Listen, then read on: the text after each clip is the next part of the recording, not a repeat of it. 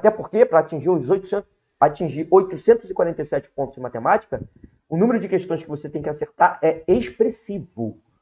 Então, é importante que você saiba as ferramentas de matemática. O que eu estou dizendo aqui é o seguinte: é a forma que você quer aprender essas ferramentas de matemática.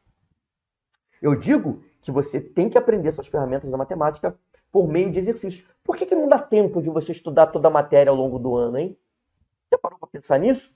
Ah, professor, eu cheguei na prova do Enem tinha vários assuntos que eu não vi, tinha vários assuntos que eu não estudei. Por que, que acontece isso? Porque você foi atrás da teoria. Poço sem fundo, não dá tempo mesmo pela teoria. Agora, desde o primeiro mês da sua preparação, você já pode fazer exercícios de todos os conteúdos que caem no Enem. Você sabia disso? Então, é isso que vai fazer mudar o seu jogo. Porque o que está em jogo ali é a sua capacidade de interpretar. Porque sem interpretação, você não vai conseguir saber qual a ferramenta da matemática mais adequada para aquele caso. Então, aprenda a interpretar. É isso que eu estou te dizendo. Tá? Então, é...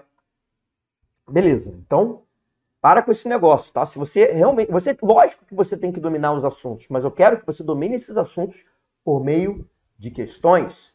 E essas questões têm que estar estruturadas da maneira adequada.